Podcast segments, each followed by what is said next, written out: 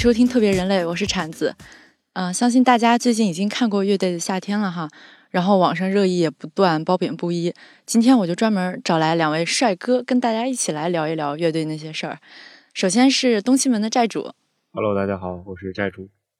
哦、债主同时也是一位乐手，嗯、以及我们的导演亮子。大家好，我是亮子。嗯、我第一次见亮子是在乐队夏天录制现场哈，嗯然后是作为我们的暖场导演，嗯嗯嗯，嗯，然后整个场子都被你 hold 住了，太有才华就业。余爱好，业余爱好。这样的主业是个纹身师，对你比较喜欢哪个乐队？我比较喜欢密斯入户马斯卡，为什么？因为他是一个玩音乐的人。因为我自己也是，就是平时也爱玩。就是说，那天我拿琴过来，那个同事就问我说：“那个亮哥，这琴是你的老婆吗？或者是你的情人？”我说：“我说我说不是。我说有人这么觉得，但是我不这么觉得。”他说：“为什么？”我说：“这么觉得，首先你这个存在感挺低的，就是 拿一物件当老婆或者当情人，我觉得没必要。这就是。”他说：“那琴对你来说，我说琴对我来说就是一个玩具，嗯一个特别难的一个玩具，也也特别好玩儿。我就我就可以用我的方法去玩它出玩出不同的声音，就是一玩具，嗯就是我我能玩的玩，我能把它玩好，我也能把它玩的不好。就但是我喜欢玩它的话，我就能把它玩的特别好。那对于债主来说，你是弹贝斯的，对，我觉得不太像玩具，有点像一个合作伙伴之类的什么东西。嗯，就是他的脾气还不太好，嗯嗯不是所有时候都听你的话，你要很嗯认真的对待他，才能把嗯一起把这个音乐给做出来。这是对对对想要的。嗯，这个我觉得和音乐风格有直接关系。债主嗯他那个风格，首先他很严谨，就是 严谨啊，不真的你还可以，还相对来，相对对你你别说他们玩的风格和我日常玩，我相对做就是玩，比如说 blues，嗯或者说会玩点 reggae，就是更随性对更随性一点，即兴的东西会多，嗯所以就是我我是我的态度是一个玩具的状态。那你像债主他们这种就是相对重型，或者说或者说那种比较严，需要严丝合缝，对，大家都就必须咬在一起，得非常结实，而且是那种很整齐的状态，才能达到那种前进的那种态度。所以这个这个合作伙伴，这个我们两个不同的，人其实对乐器的看法都不太一样。对对对只要你你觉得是对的就行了。对，嗯，你那你最喜欢哪个乐队？呃，我觉得首先我最喜欢两支乐队，九连真人和 Click Number Fifteen。我跟你一模一样，我也喜嗯欢这俩。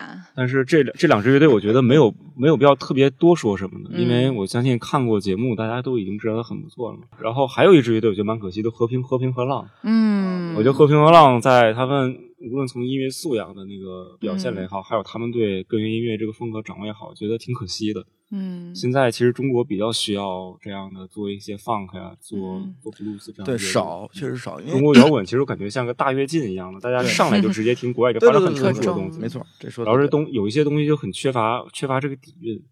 如如果说你把自己定位成是乐手两个字，嗯。这个你就非常严谨。嗯。他和一个比如说会弹吉他的人，或者说一个吉他爱好者，或者说一个琴行老板是完全不同的。嗯。就如果说你你觉得我我想当一个乐手，首先你这大几年的黑工是必须要练的，嗯。然后你对于所有音乐的风格，你可以不喜欢，嗯。你可以不玩，你可以不碰，但是你必须得懂，你得了解，这个才是根源的乐队就是我们在做我们做金属乐嘛，嗯，然后我们其实四个人就有一个共识，就是只听金属的人肯定做不出好的金属乐。哎，对，嗯这个非常好，这个非常好。就是其他的音乐风格，我相信也是一样的。对你只听一个，嗯，是很难做出就是很好的音乐。对，这个是站在一个专业乐手层面上讲嘛，但是对于很多大众来说，他们确实听 funk 这样的东西不太能够觉得能感受到它的旋律走向，然后也不知道该怎么蹦，因为不好意思，不好意思吗？对我觉得为什么听那种燥的，然后下面的观众都还挺激动的？没有，我觉得中国观众还是挺极端的，就是要么在音乐就是造得节疯狂的疯狂的甩，对要要么就说站着就听摇摇手，就没有说我站着跟着音乐去对吧？战国舞台的摇摆的摇摆一下。我觉得相比这一点的话，中国很现在这几年电音还有说唱很火，对他们现场我觉得状态比较好，因为他们嗯觉得就是到那儿了，你就是就是人该是什么样就什么样了。对，就往土点说就是蹦迪嘛，你去了怎么着都得弄两下，嗯就是而且他那个都是大旋律的，你怎么动都不会错。但是嗯 reggae 就不一样，包括那个 funk 都不一样，它的律动性更强，你得找那个口儿。所以芜湖厉害的地方就在于这儿，就是舞台上好像当时四位呃乐迷都起来跟着一起，对对对对对对，芜湖那个他即兴的时候表现出来音乐素质太可怕了，我觉得。当时他解决了非常可怕的两个问题，就是鼓和贝斯。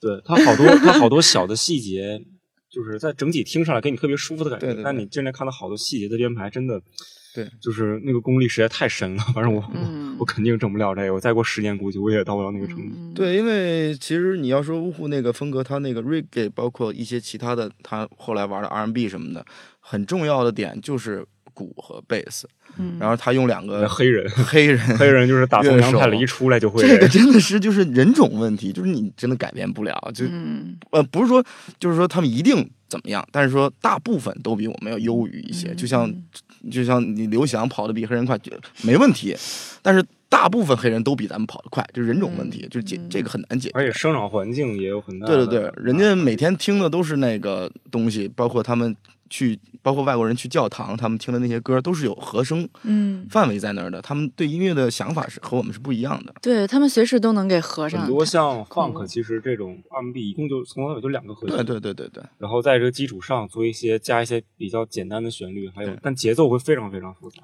对尤其鼓和贝斯那种特别复杂的切分，然后嗯就那种整体一个特别跳跃的感觉。我想起张亚东现场教大家怎么去拍掌对，我觉得那一段我特别开心，对，就去把一个就是一个还挺闷骚的亚东直接带起来，哦，你们竟然这样跳，跳错了，他一定我教你。他一定是非常喜欢这个，有对才会这样。因为这种音乐，我觉得没有谁会抗拒，不能说你多爱，但是不会有人会抗拒说我不听嗯 reggae，、我听不了。这嗯那你这人挺怪的。不会有这样的。对我来说，Mr. 呜呼，我觉得是一个，他确实也不招人烦，也能听，嗯哼，但我觉得没有办法进到我的脑子里，就是觉得他，因为他其实参加另外一档综艺节目的时候，我就有关注了。我觉得他的歌其实都是差不多的样子，是的，，太平稳了，没有惊喜他的。点他的点在哪儿呢？在于这个人个人个人观点啊，没有嗯，对对，粉粉丝要说了，就是台湾的歌词嗯普遍都挺调侃的感觉，就是没有说特特别，就是我心里多难受那种挖出来给你。你像宇宙人也是，但就是其实只有好像台湾这么多年，只有草东对对对老王说这样呃说可叛逆会带一点对叛逆的色彩。普遍都是很直白，就是包括旺福也是。对，就是很很直白、很简单的词，我传达给你，然后我嗯我的我的歌词有的时候还会比较调侃，嗯所以有的时候我那会儿采访乐迷，乐迷也有的时候会说，就呜呼的歌词好像没灵魂，嗯但其实就是他们在炫技那种感觉，好像是，但是其实就是可能我了解稍微多一点吧，他。在 Masca 的时候，就是第嗯一张还是有一些歌还是很走心的，你像水灾啊，包括一些他们早期的一些歌，还是有很多的那种灵魂上的东西，所谓的。但是现在，毕竟他们乐队刚组嘛，肯定是一听那歌就是现传的，中间就是那他们现传的感觉已对，经已经很厉害了，但是展现出明明显就是就是养传的，什么你长得像 uncle 中间的这这些歌都都对，就是其他的歌他其实第一首选曲我觉得有点问题，他不应该唱那个歌。对他那个偏摇滚了，就不 reggae。对他没有说展，因为那歌听上去好像没有什么，其实。对对对对对，没内容也，嗯。就是讲一个搭讪一个大叔搭讪一个，小姑娘还有小姑娘。现在可能尤其现在中国很多小女孩嘛，不太喜欢这种油腻的对对，在网上说这价值观不太好。哎黑刀老师不是也在微博上说吗？但我其实我个人是不太喜欢拿一个东西，什么价值观、人生观、世界观，嗯就所谓三观去衡量艺术作品的价值的，对对对对对对，他表达就这样会的东西，就出现很多问题。对，我我如果要这么分析的话，罗丽塔讲的是恋童，那你他是世界文学名著，然后《十五传》里头对啊对啊全都是风云高过，这就就没法说了。对啊。这文无第一，武无第二，就是他表达他想表达的东西，你接不接受，那是说白了那是你的事儿。嗯你要说我就表达一个啊，你大部分都想接受的东西，那咱们去跳广场舞没有没有必要了，没有必要做。那就是商品了，那就不是所谓的这种音乐的一个直观表达。对我比较，我听歌比较注重的是旋律。嗯，我觉得 Click Fifteen 的旋律会更加的惊艳，嗯嗯嗯，而且他就是那种骚气满满的舞台表现力。我觉得 我特别喜欢对就不用说了吧。我说要大家觉得不好听的话，可能就嗯需要反省一下自己反省一下自己。反省一下自己对，。我觉得真是，他像中国很很需要，就 Click 也好，然后对嗯，然后其实像九连真人这样的乐队，我算是很喜欢的。但其实和他这样气质乐队，中国是很多的。嗯就比如说呃什么加入一些民乐的元素，嗯然后表达那种底层人的呐喊，然后这样乐队很多。但是九连真可以表现的比较好嘛。但是说像真正玩根源、玩 funk、对，嗯玩这种传统摇滚乐，玩 blues 玩的技术还那么好，然后玩的那么细，就你你一听，你不会以为它是一中国乐队。像这样的乐队真的很难得，所以我是挺希望他们能够能够大火的。我认识 Ricky 认识了好多年前，我就认识他，大概得有一三一四年那会儿吧，我干排练室那会儿，他年纪多大呀？他应该八八八八八九差不多吧。哇塞！我我第一次看他演出的时候，我以为他特别年轻，因为也没有听怎么听说过这个乐队，呃，一看那个造型又之前的乐队比较有名，他之前玩那 Rustic 啊 Rustic 比较有名弹贝斯吧，在那是他弹贝斯，还说我贝斯不好，他贝斯。他是一个很有天赋的人，就是玩音乐就有这么两种人，一种嗯就是纯科技术，嗯就是说所谓的技术流，就是他这手一出，你像安格鲁似的，这辈子你也超越不了他，他太快了，没办法。还有一种就像 Ricky 这种，就是鬼才，就是我我他也练，嗯，他也去学，但是不是科班出身，但是就是乐感好，嗯就是弄弄一弄他就比你弄得快，嗯或者弄一弄他弄的就是他天生那种气质，对那个劲儿就对有一种他该成为明星的气质。我觉得不当就是这个，上帝给他的东西，他不干这个，他觉得他干不了什么别的。说不定他干别的也能干，只不过更适合干这个，给咱们展现出来的东西也是很舒服的一个状态，我觉得。就说跳舞这个事儿，我真是没怎么在国内的 哎，台湾有一个乐队叫昏鸦，他们乐队专门有一个人不表演乐器，dancer 也不唱歌，就是舞蹈担当。对，就带着一个什么牛头马面，啊然后这跟南无的诗歌有点像。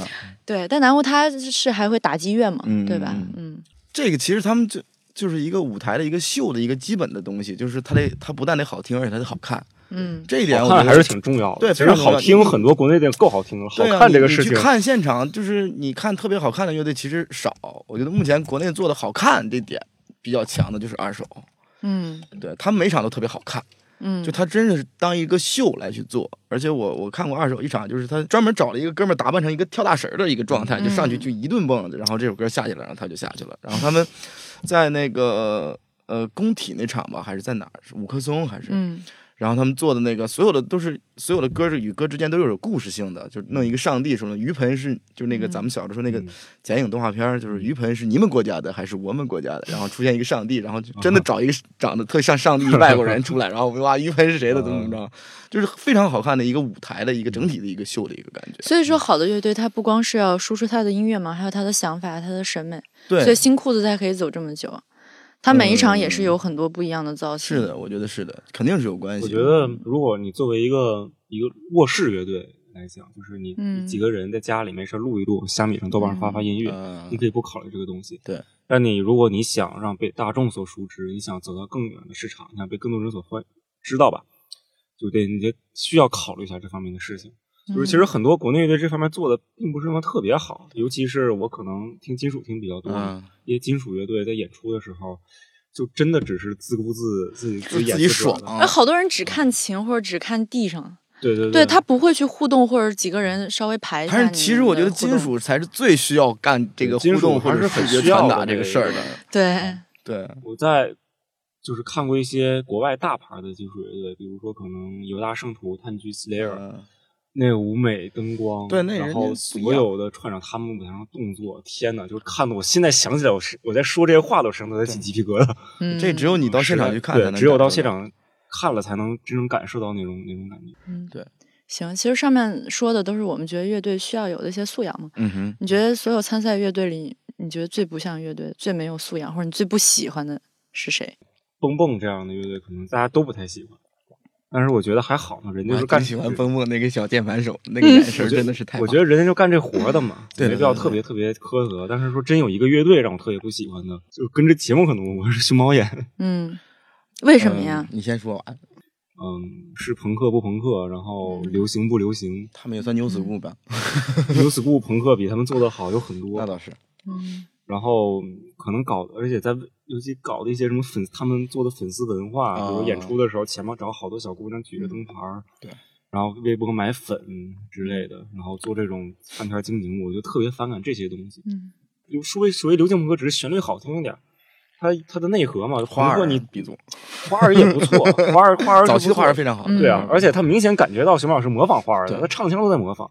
人家好多，我看网易云评论，第一条就是，哎，一开始以为大张伟唱的呢。我替那个熊猫眼儿稍微解释一下。好好我不是我不是多喜欢熊猫眼儿，只不过是首先这帮孩子比较年轻，嗯然后呢，这种风格包括那个蹦蹦，就是我觉得都正常。嗯因为就是说，像那会儿采访郑钧，郑钧说过一个事儿，就是咱们做这行都有犯傻逼的时候，谁都当过傻逼，不可能你就是你你出现你就是大师，你就是天才，不可能。就是说你别一直当傻逼就行了，这是他们的，我觉得是一个所谓的必经阶段。嗯但是你要说咱们三十一支乐队，我比较不喜欢的那个茶凉粉儿，啊，为什么？他们的舞台音乐表演，呃，怎么说呢？我我给他们定义就是每一个人都不在自己的位置上，嗯从键盘到鼓手到贝斯到主唱到吉他，他们都不是那块料。茶凉粉的演出，那个主唱不管排练还是咱们舞台彩排，还是到他演出，我每次看这个主唱，这个主唱唱完之后，总有一种，哎呀，我终于唱完了的感觉，就是他不属于那个台。嗯，对，你说他的时候，想起留恋，就 Mr. Miss 做那个 PK 的时候，就他其实一开始挺慌的嘛，他嗯什么都想不到，呃，后来上台唱着唱着，突然就灵感来了，搂不住了对对对对，我觉得他还挺有才华的。对啊之前对这乐队没有什么特别大的感觉，但是看了那个现场 PK 之后，啊，就是即兴那一段之后，觉得还嗯蛮不错的。这样，其实有一些风格，他天生就是不太适合 jam 的嘛，比如说对金属就 jam 不了，金属朋克这些，需要排，做不了。对对对，都都这次玩不了，了除非说给一段 solo 就吉他只有吉他对对对对，和贝斯，那可以，单拿出一个 battle 可以，单 battle 行，单拿出一个行，但是说整体说今天来到咱咱站上段金属，不可能我操，打起来了就两两两个两个回合就打起来了。所以实录就是聊那个思思雨帆的时候说，哎，这一个吉他怎么着都能编出来，就还挺好编的。可惜俩姑娘太紧张了，就没有编出来。嗯，他们也是怎么说呢？就是他其实一把他天然都吃亏，对，嗯，表现力就就差在那，他嗯变化而且一把乡琴没戏，你不可嗯能多优秀，除非你是除非他词儿编特别牛逼，然后把它编出了什么基数牌各种花，然后和人生人生是个 B-box 加带词儿的 B-box，你在说啥呢？感觉不是他们了。或者欢迎指弹大师过去对，这样这样还真没准有戏，但那没戏。奈何他就不太不太适合吧。太太残酷了。嗯对，就是有的风格它天生就是为了即兴，像爵士这种风格，它就是上来就即兴就是即兴，就是即兴。布鲁斯也是，就十二小节布鲁斯，我觉得就是就是他妈的那个洋版的二人转。对啊，都是田间地头产生的一个东西。嗯黑人采棉花，嗯东北人种地，对吧？然后都有一个固定的套子，布鲁斯十二小节，嗯呃，二人转有什么靠山调之类的这种，在里边肆意的唱自己喜欢的事儿，歌词表达的东西往往都是田间地头、床上床下 这总结的到位，不错不错。对，就是他就是即兴开始的，然后他要玩即兴的话。就像那天有人说那个咱们节目有哪个乐队抄袭啊或者怎么样的，我觉得这个有点太过了，没必要。因为首先他那个风格就那样。就说到这事儿的时候，我说那你是要说布鲁斯，那你妈全世界布鲁斯全是十二小节，你说谁抄谁呀、而且进行都对呀、进行都一样，嗯都是十二小节，嗯一一一四四五四一五。但黄河皮箱太像了吧也，我不太相信他们几个人没听过这首歌，我嗯不，信。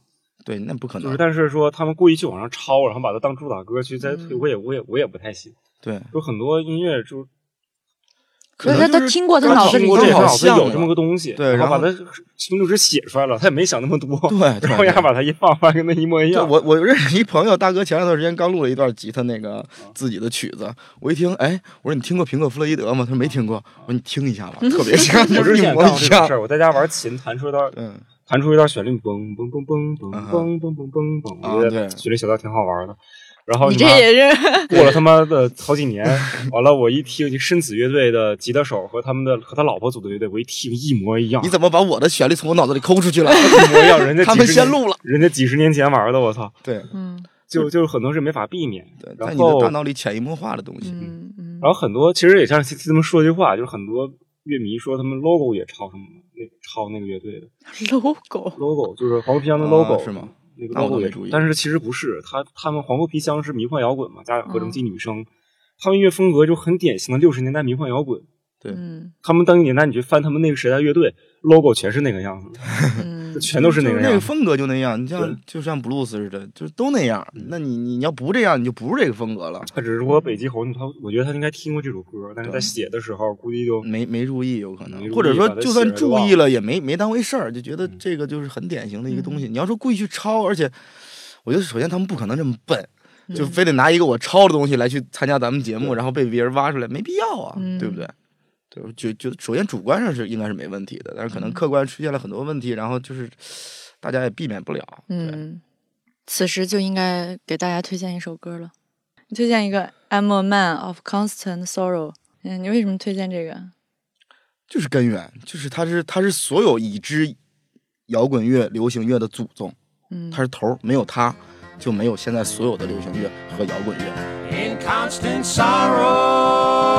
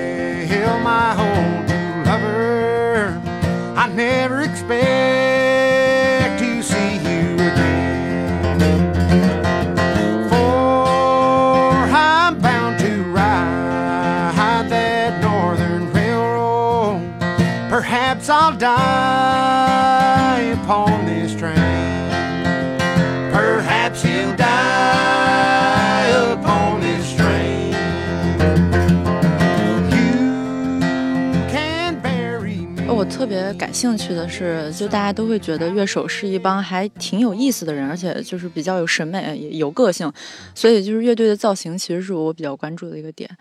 嗯，比如说像最近的那一期《海龟先生》，虽然大家不能不能露嘛，因为有纹身，捂的比较严实，但是在捂的那么严实的情况下，大家竟然能打扮的那么潮，我觉得挺难得的。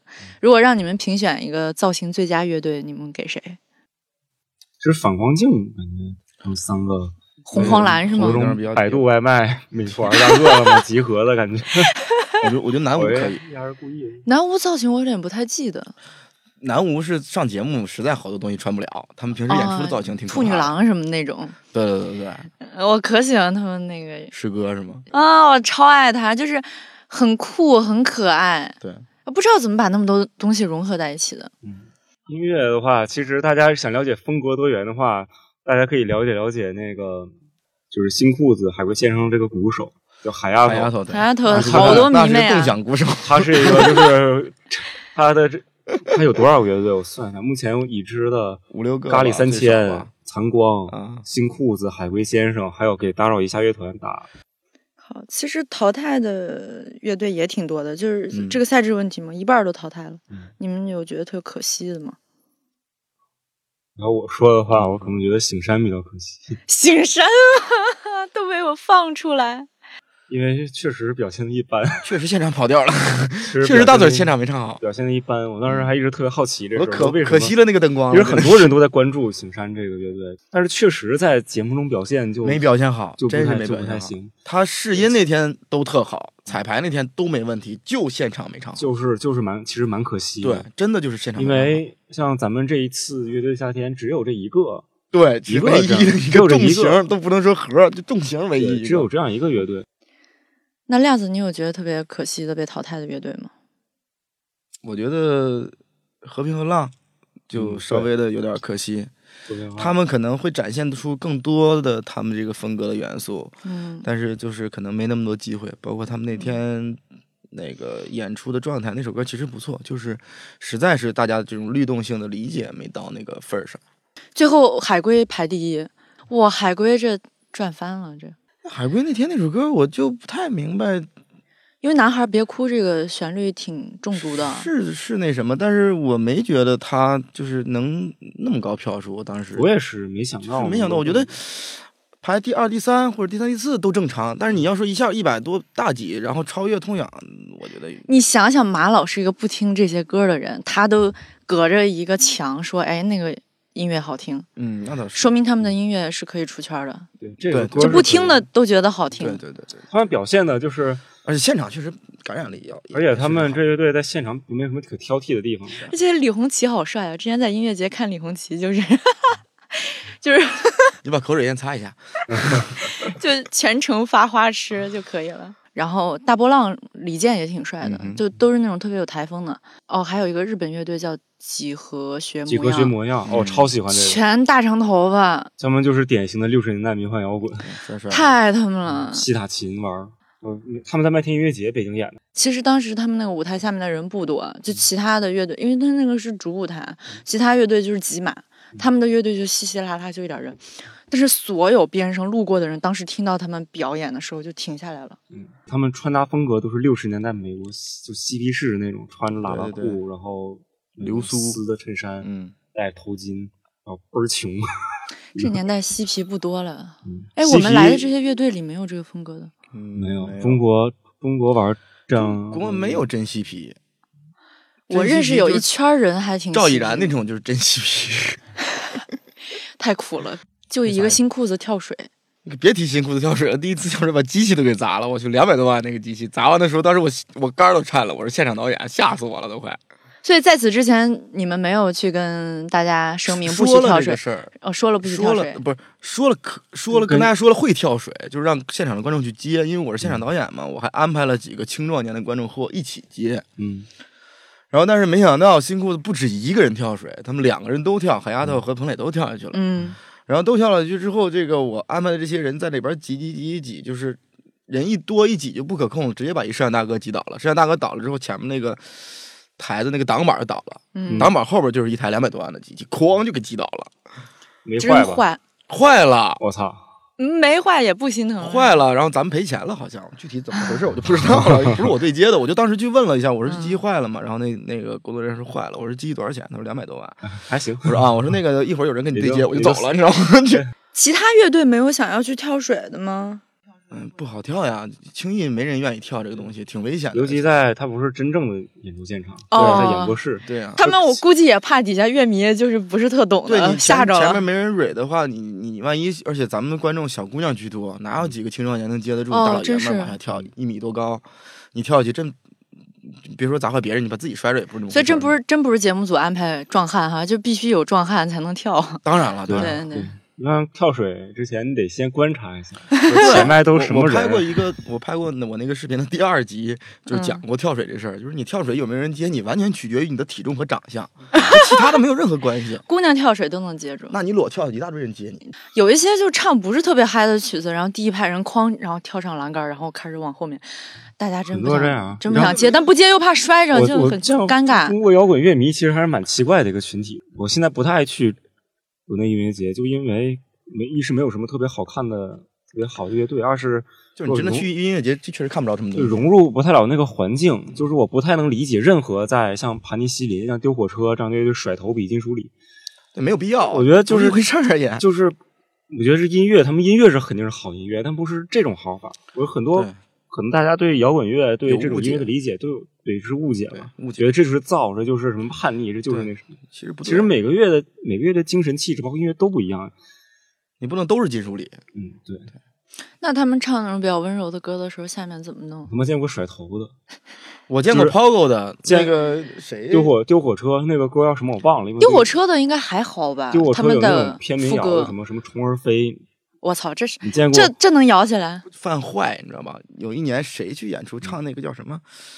一个大流行的一个一个一个什么，就类似于好难过，这不是我要的那种结果，就是网络歌曲那样的一个呃明星嗯去现场，然后下边就有一帮 metal 的死强团，嗯，然后就当当时就在人家演出正在唱歌的时候，下边一顿抛钩开死强，各种大风车，然后上面那个他们在反抗吗？不是就是 搞恶搞，就是就是恶搞你，就是说白了就是让你陷在台上，然后那大哥都没见过这阵仗，在台上都傻了，你知道吗？就下边怎么了？乐迷打起来了吗？还是怎么回事？就是他觉得就不应该，然后所有的人抛过的跟王八蛋似的，就不管对，就管你台上反正是谁，反正我们已经我就能嗨了。对，我就像那天痛痒录的时候，唱那么慢一首歌，下边观众开上火车了，我去，我觉得高虎在台上也会觉得嗯他没看见他闭着眼睛吗？就是像就是像像，眼不见心不烦。我觉得很很多那个乐迷根本就不知道自己在自己听的是什么，只是说对他就是我摇滚，我就爽我热血，我爽了。呃，我我之前也是痛仰，所有在北京的我都参加去看了，后来不看，不露相啊！你这演出费少看呀！你我看着特别不像一个滚青儿，是吗？嗯可以可以可以。对，然后我后来不去，就是因为有一次他们在五棵松办了一场，嗯当时每个乐迷发了一个荧光棒，嗯，我当时就傻了。这是用来喝的吗？就以前他们也会在北展开，而且北嗯展开的时候，高虎还是就特别不高兴，说你们让我们在剧院演也就罢了，剧院你还要要求观众乖乖的坐在那儿，嗯这他妈我们唱这种摇滚，你你怎么能让人坐着呢？那大家当然要往前来呀，火车开起来呀。大家就说，但是那个座位票价是分区的，不一样的。贵对，多花钱的人跟少花钱的人的待遇就是不一样。你让大家全往前挤，我操，那我们的票还怎么卖？对所以当时高虎还是挺挺可爱嘛，挺天真。但我没想到五棵松那场，大家每一个人乖乖的坐在椅子上，拿着荧光棒在那没有甩。办法，然后我旁边坐着一对情侣，因为贫穷。坐着一对情侣，然后那个女的一直问这啥歌？哎，这是什么什么？然后男的一直在旁边解释。我在微博上还看一段子，说一男一女去看那个演出嗯现场，然后台上有乐队演出，然后男孩拉着女孩指着吉他说：“说这是吉他。”指着贝斯说：“这也是吉他。”啊，然后看了键盘，憋半天啊，这是贝斯。干得漂亮。对，就应该这么干。太搞笑了！哎，你们现场有没有什么特别搞笑事？因为我看下面有乐迷竟然还在比我爱你，咱第一集不是教了吗我？现场会给他们普及一个基本知识。嗯当然，就是金属里其实也没有那么的那个，也没那么严格。对，没有那么严格，就是但是就是表现的开心就好，但是标准一点儿。嗯，然后还有就是，其实金属里就只代表金属，对实际上尤其你在反光镜演的时候，你你不能比金属里，反而还不太好。对，那反光镜的时候应该怎么拳？头，就不用，就我就不用比什么，想干嘛就干嘛。朋克朋克都是朋克挥挥这样挥挥手对，挥挥拳头。好，那现场就是大家乐队表演，那观众肯定都一般还挺热情的嘛。嗯嗯，有没有哪些就是大家一开始根本就，哎就不在状态，然后真的是被这个音乐打动，然后给点燃呢？那你要说就纯在音乐角度来说的话，那我觉得就九连真人，嗯，就是真的是首先从一个素人的角度，就是嗯没有人听说过这个乐队，没有人听说过。对圈内人都不知道是对，包括咱们审那个乐队的那个小样的时候，就大家都能在网易云上搜到这些乐队。然后就九连是当时我听的时候，就只有一个六分多钟的一个排练的一个音频。嗯然后我说这这这乐队怎么这这么草率？然后听一耳朵，我一听，哎呦，这我这真有点意思。嗯就所包括我常听这种的都不知道，然后包括所有乐队没有人认认识他们是谁，嗯但是他们就是在现场。纯用他们还没有什么能听得懂的歌词的情况下，纯用音乐和对征服了所有人。对对，之前七门不是做了一个九元的采访吗？对，嗯是在第二期节目播出之前吧，我采访了一下他们的状态，就和我想象的不太一样。因为当时准备了很多问题，比如说他们用客家话去演唱，这个嗯是不是想弘扬一下客家文化？他们音乐有什么样的气质？但是其实这些特别上价值、特别嗯好看的话，他们不太会说，乐队都不太说这，种，不太不太说这种话。嗯，然后其实他我他们自己总结自己的音乐是什么气质，他们用了一个词叫无奈。哦，嗯他们总结自己的音乐这词叫无奈。然后我觉得其实他们就是他们自己现在的一个心境吧。其实挺准确的，他们这个词。像尤其拿阿龙来举例嘛，阿龙应该是在深圳上学的时候，应该也是一个活跃在这个音乐圈子里的一个人，要不然他也不可能在就是在六月二十二，就去年海鹏森暖场的时候，九连真人第一次正式演出嘛。嗯，哦，还有这么个事儿呢？对，是九连真人正式演出，那时候他们刚叫这个名字，甚至可能还没叫这个名字。嗯我觉得他也是在这个圈子里，就是他挺喜欢这些东西的。对，但是回到了家乡小城，因为生活习惯可能更容易回去了，他享受生活状态，他又向往这些东西。对，所以他其实就处在一个很矛盾的时候。就是那首《莫欺》，就是《莫欺少年穷》那首歌嘛，就是讲阿明和他的父亲争论，想要去嗯出去打拼。但实际上那首歌最后阿明也没有出去，啊，就阿明并没有出去，他只是他们是一直在说，现在的生活。对，就说这事儿当时那个“莫欺少年穷”那几个字出现在墙上的，就是他们的副歌再次起来的时候，真的是汗毛都竖起来了，太可怕了。他们就是音乐能量太强。对对对，他们在火之前肯定没想到自己能火。对我问他们，他们最大的目的，我说能上音乐节就行。哦，现在他们根本就没有想到说自己能前能走出特别特别远。而且你看，他们是做老师的嘛，嗯那做老师的话，其实不太方便请假。当时校领他们学校校领导教育局令差点都没放人，嗯因为他们家里很多，尤其阿龙还有阿麦，他们家里可能都是有教育系统的人，嗯，所以关系都比较复杂。啊，那确实嗯是，他们真的是在拿青春赌明天。他们如果是真正真正真正火了 之后想辞职做音乐，可能他都需要给我们的系统赔一大笔钱。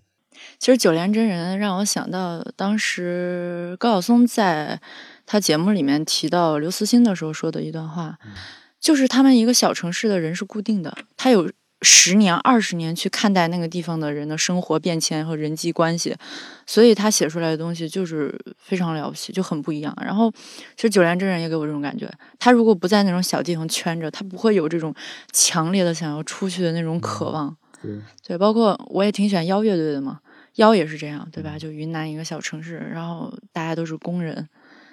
嗯，其实万青也是吧。万京、石家庄稍微大一点，但是石家庄那个、嗯那个城市气质就有种丧丧的感觉，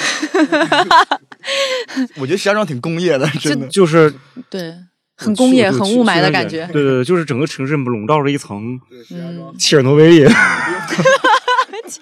河北城市都有一种就是现后现代的那种丧丧文化的感觉。差不多。那那你可以给大家推荐一首你觉得还不错的歌。嗯，我觉得过失乐队的歌名叫是他新专辑，一八年新专辑叫《New Generation Genocide》。我发现过失的歌很多都是在说社会现象。对对对，这是一个，要么说我非常喜欢他们，一是因为他们的音乐上已经完全突破了说朋克该是什么样子，嗯已经把这个突破掉了。然后另一个就是他的那个音乐的主题，我觉得是是比较深刻的。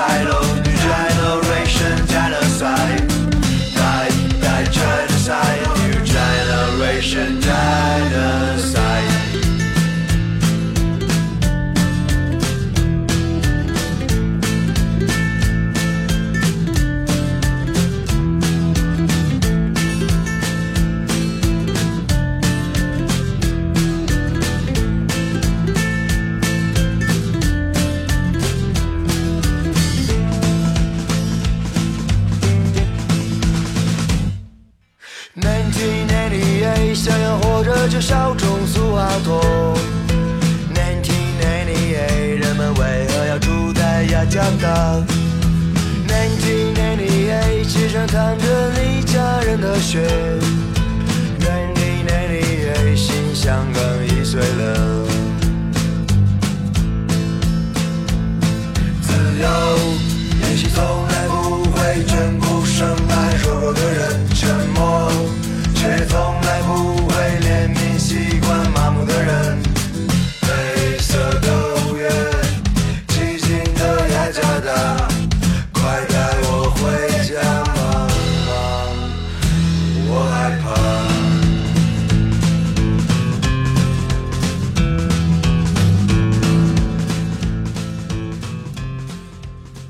觉得刘飞的存在感还挺高的。School 是一个非常典型的一个 live house，就是你印象中中国的 live house 就应该差不多 School 那一个样子，就是首先不大，嗯，然后呢也不以卖酒为主要营业，啊，是吗？那他呃们，他们主要就是真正在做乐队的演出，而且现在卖酒卖的还挺狠的。啊，那那现在他现在把钱呀，他现在把那边都已经给给开开了。现在整个就是一我记得九八。我刚去 school 的时候，它只有现在一半大。他们 school 这些像刘飞、刘浩，嗯，这些都是其实为中国独立音乐做了很多多贡献的人。嗯包括已经关掉的一些，比如热力猫，嗯对，热力猫演出过不少厉害的人。简单举一个掷地有声的例子，马迪嗯是老李哦发现的，嗯就是马迪第一次上音乐节是热力猫的老板老李，他那会儿和迷笛合作有一个热力猫舞台，他当时发现了马迪，马迪那会儿还是个大胖子，和宋冬野一样胖，嗯还减肥之前呢。然后那会儿还唱什么二逼青年过马路。即使拉一裤那种歌，没有南山南的那会儿，对。嗯然后老李说：“你跟我一块儿，嗯，咱们上音乐节。”马迪就很高兴，然后慢慢在热力猫出来，后来南山南、宋冬野那会儿都在热力猫演过。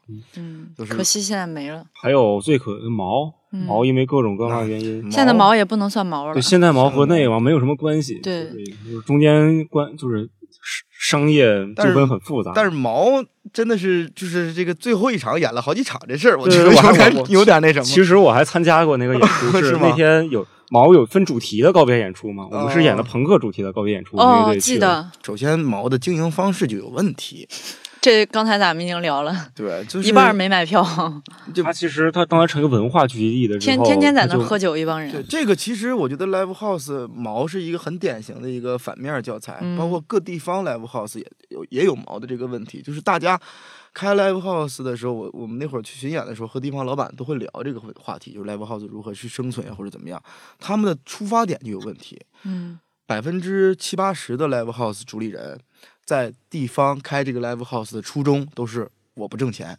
嗯我就喜欢有我一个我们能做的地方。你这个初衷，你你初衷你就不想挣钱，就注定了你肯定挣不到钱。嗯，对嗯，那么我们也去过其有的小的城市的那种 live house，其实人家有有特别牛逼的点，就是比如说人家就是我结合当地文化，有的那种我忘了是哪儿了，好像一个小地方，好像十堰还是哪儿，十堰叫湖北，叫门，对对对，叫门口，好像是，嗯还是哪儿？人家那个 live house 就就是嗯人主理人想的就特开，人家周一到周四，甚至连钢管舞都上过。就是我就普通普通的那种，啊你来喝酒，大众娱乐对你来消费的什么二人转之类的这种，我该上我上，该挣挣钱挣我的钱。嗯周五、周六，我告诉你们所有人，你们不愿意来可以不来，我们周五、周六就卖票，嗯，那就是有演出。你们想来买票，你们想不来没关系。而且就是我去过外地的 live house 和北京 live house 最大一个区别，就是外地的 live house 很多是在不演出的时候底下摆满了椅子和桌子，对对对对对，嗯。但是北京很少有这样，比如说你说将近有什么过去的毛，它在场地内没有没有对就是空的。嗯，对。所以这边的 live house 其实就是专门为演出而生的，对。其实但是他的工作日卖不出去。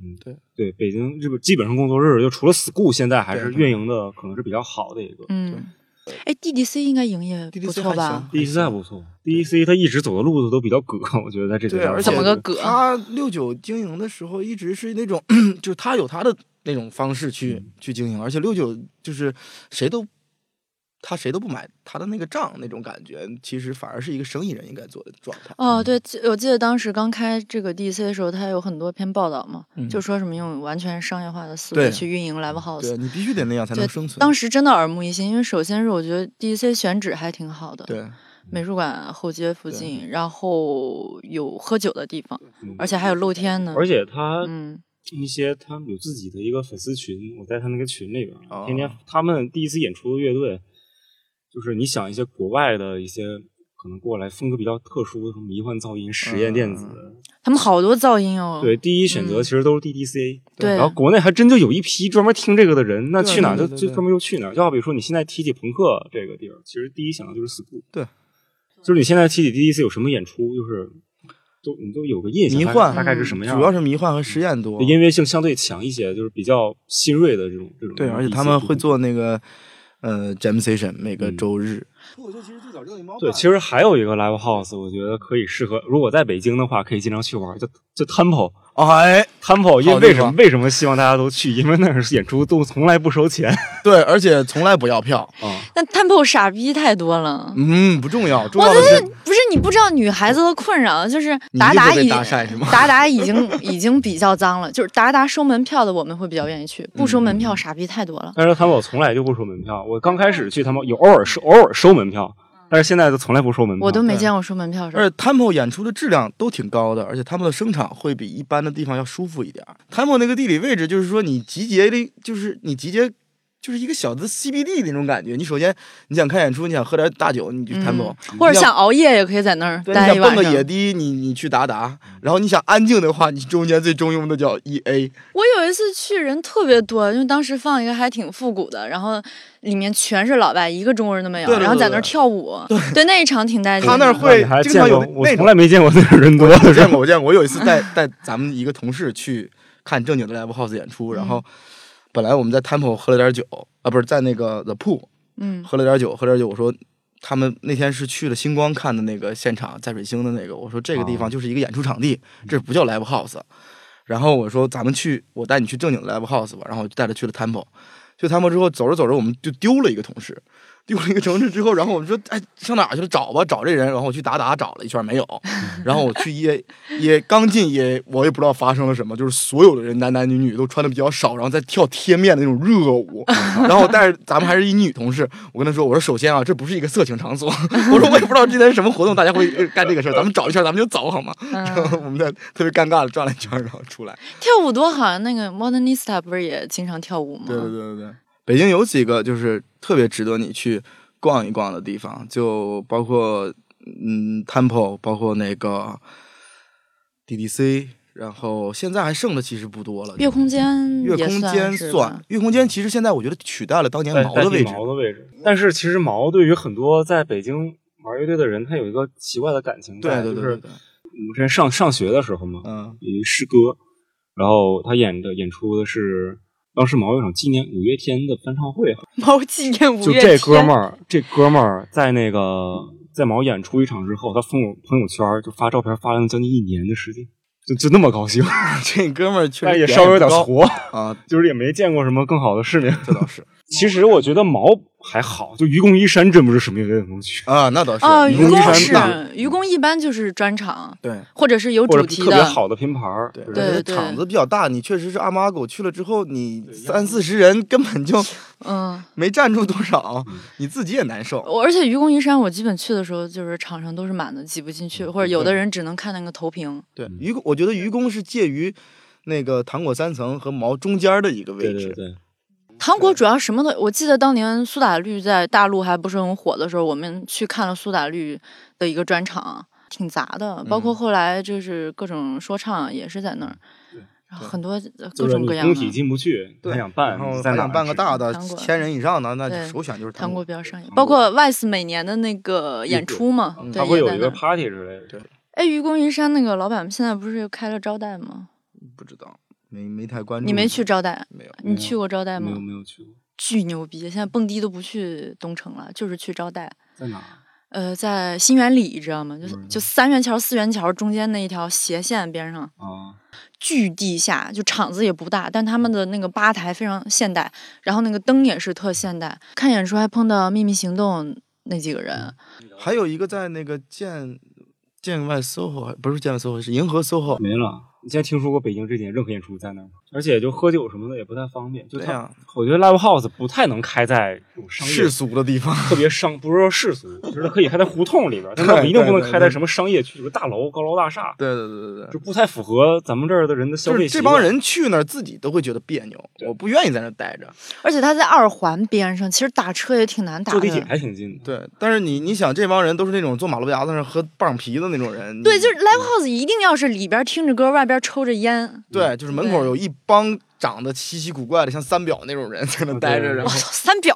我其实，在 live house 最美好的回忆是在就是当时过世，就是还是要过世嘛。他在通州开个 live house，在新县音门口，在自己和几个哥们儿包了一块一个空的场地，原来是放垃圾的地方，自己盖了一个 live house，叫 DMC 朋克俱乐部。它可能比 school 还要纯粹的一个地方。嗯我们当在那块儿，除了它酒卖特别便宜，野格十块钱一煞，哇，那是真便宜，扎啤十块钱一杯，十五块钱一杯所有酒都是京东、爱丁格二十块钱，哇，都这个价太。实在了吧！啤酒超市都卖不然。后演出的话，是天堂。它的 天堂也比比这贵，门口有个小院儿，这个小院儿里边有烧烤，然后可能跟外烧烤摊合作就烧烤，然后里边的话是完全就自己盖的，你能闻着那种建筑材料的味道，啊然后墙上喷的全都是朋克的涂鸦。他在那儿演出的乐队几乎都是现音的乐手，可能在现音的几乎很多乐手应该都在那演过出，啊，然后一些其他乐队去，他要么就收门票收的就特别特别便宜，十块钱五块钱，乌托邦的一个地方，对，就是非通州通过十首歌叫通州乌托通通州乌托邦，对，就是那个地儿就是一个乌托邦一样的地方。嗯，然后演出我们的演出顺序是怎么定的？是一杯一顶瓶啤酒，嗯。每个乐队派个代表嗯哼，干，干了之后谁喝得快，就是按照时间排序，你喝得快你就可以决定你第几个宴。哎呦，牛逼啊，这方法你，们这赛制不错，这跟打一架差不多，然后在进门的时候，就是我们当时在草莓音乐节的时候，他办场演出叫草莓乌农药，啊找了好多那种有其实有大牌，也有那个比较小众的乐队，什么都有，大家在一起，然后演出门票二十块钱，其中但是有一个要求，你必须给我喝一沙或者两沙野格你才能进去。就是现代乐队这个主唱，他在上台之前，大家还不知道脑抽怎么了，他干了一瓶生命之水。神经病，然后大家可能不知道生命之水是 生命之水，这九十六度的伏特加。嗯，然后我看台上他就快把快差点快吐火了，喝完之后满场的恨不得都打滚儿在原地转圈儿。我我听说有一事儿，就是那个有乐队叫逻辑失控，啊，然后逻辑失控那吉他小乐有一次在毛演出，嗯，然后演着演着，他吉他手嘛，演着演着特渴，台上还谁他妈有水啊，就喊了这么一声，然后他家叭地上一瓶子，他就咵就给接下接下来了，接下来一看，我操，绿牛耳，然后他他当时跟我说台词就是南城人啊，嗯，你妈逼我都接手里了，这么多人看着，不冒两个泡也不么不漂亮啊！我操，墩墩就冒了两个，就冒了两个泡，当时就啊啊一顿弹，就直接后边不知道自己弹的是什么了。其实大家也是对这个这个圈子充满了热情嘛，也有很多自己喜欢的音乐人。如果这个乐队夏天还办第二季的话，你们希望谁来？如果你要二手来参加这样的节目，他会玩的非常好看。看，而且他们其实很很有民族特征嘛。现在的乐队其实对，你要拉出去拉到世界上去的话，嗯中国乐队真的是二手啊、苏阳啊这种人，他们更受世界的人欢迎，因为人人没听过，对人没听过，对他觉得这个就是 China，China 就是就是就 Chinese rock and roll 的那种感觉，对他听着新鲜。债主希望谁来？先说两个相对一个最出名的乐队吧，咱们其实节目组有邀请过，但是嗯可能这次因为各种原因没有来，叫玉乐队。哦，玉，然后他现在应该是在国内来讲的话，一个是外形看起来非常不错，二是在音乐性上来讲，他是一个真正在做金属乐，然后他想推广这个乐队的人。但现在可能第一季节目中没有，希望如果他真的能参加的话，会把这个带向一个让更多人了解吧。然后还有一个嗯相对比较出名的乐队，是我在这里也推荐一首歌给大家，叫《但丁之舟》，它的风格是交响力量金属。嗯它的极其复杂的吉他 riff 和旋律，还有高亢的唱腔，就是它在音乐性上真的是无与伦比，就真的非常非常刺激。最后一个乐队叫 Lost Crusher，Lost 啊，Lost Crusher 这个乐队硬摇。对硬摇滚玩的非常非常纯粹，，Lost Crusher 是在我们排练室组起来的，是吧？对，对，就这个不得了啊！对 Lost Crusher，嗯我觉得它是适合乐队夏天这种舞台的。高晓松老师说，看盘尼西林把他带回了那个伟大摇滚年代。你看 Lost Crusher，他当看到他的，如果他真的很喜欢这个东西的时候，干 Guns Roses，他看到 Lost Crusher，他能疯。我希望来的特别多。我看了一下啊，首先表还列了个表是吗？我我真的是每次就是看这个节目都能想起一堆的人。嗯我目前觉得就是想来的比较火的有后海大鲨鱼、嗯声音玩具、嗯萨满。嗯哼，这不用解释吧？就后海大鲨鱼就是好看啊，就跟节目就是很搭呀、但是他们之前不是被某综艺给伤伤到了吗？挺可惜的。我们应该早做。萨满其实也算是比较有代表性的吧，而且也是现场比较好看。现在已经没有什么重型的了，就活字军团就也不算重型。然后声音玩具是我觉得他们其实跟旅行团差不多嘛，就是你一听他们会有很多的回忆，包括。嗯，他们的风格一直其实有变化，然后最近就是什么，好像暂别十年之后又回来嘛，然后又去将进酒演出，我觉得也有挺多回忆的。彭磊说当当年大家都是大就是大帅哥，结果现在一看哦，竟然都老了。对他当时说说挺感人的，说我也没变成像外国电影里演的那样。对他们，那一句话说的，我当时觉得我都我就很想。哭。其实对，所以我我不要让那些老乐队来，也不是对怎么怎么说呢，就是因为其实很多老乐队真的是最后就是玩不动了，然后大家觉得没市场了就不玩了，寒心的那种，就是大家不了了之的那种感觉。所以我觉得，如果说真的赶上那个年代，就像那天我在台上说的，就是中国摇滚要是说写中国摇滚史的话，你看崔健现在都活着，那为什么不要让这些真正活在摇滚一线的、曾经付出过的英雄，让他们感受一下这他们应该有的荣誉？我其实出发点可能和亮子不太一样，我是觉得现在推推广这个文化，就是单靠我们一个节目肯定带不火其中一个新的乐队。如果全是九连真人这样的乐队，他们个个都很好，但也不会有更多关注度。那也不要看了节目。通过那个老老乐队的话，也很难几个老乐队也不能把我们节目的知名度带火。所以其实多元一就是两个相互互相成就吧，互相都给对方加点知名度。对对对。然后这样先把这个现象带起来之后，对对对，我们这个整个 IP 整个这行业发展起来，然后再去带更多的新乐队，他们再来，先富带动后富，允允许部分艺术家先富起来。对对对，不错不错不错，二手这个 slogan，对，让他们多开点巡演，多赚点钱。大家就别老说什么小众，有本事你去继续发掘那些小众的好乐队去吧。对啊，别整天拿那些大家都知道的东西装逼。对啊，就任任何风格里边，它都有能走向市场的。对，肯定有。玉一场卖，他也卖好几百张票。对啊。然后他，你说金属小众嘛？金属很小众，他能卖好几百张票。那凭什么人家那么挣钱？然后你你不行。然后你说，那如果说你都坚持这风格。你卖不出去票，你坚持你也是好样的。那你艺术家，但你别说，就是他们都傻逼，他们不懂这个，没那就那就有点酸了，我觉得。嗯，好的，那这期先聊到这儿啊，感谢大家收听，再见再见。特别人类每周三在喜马拉雅、网易云音乐、苹果 Podcast 同步更新，欢迎订阅和留言，下期再见。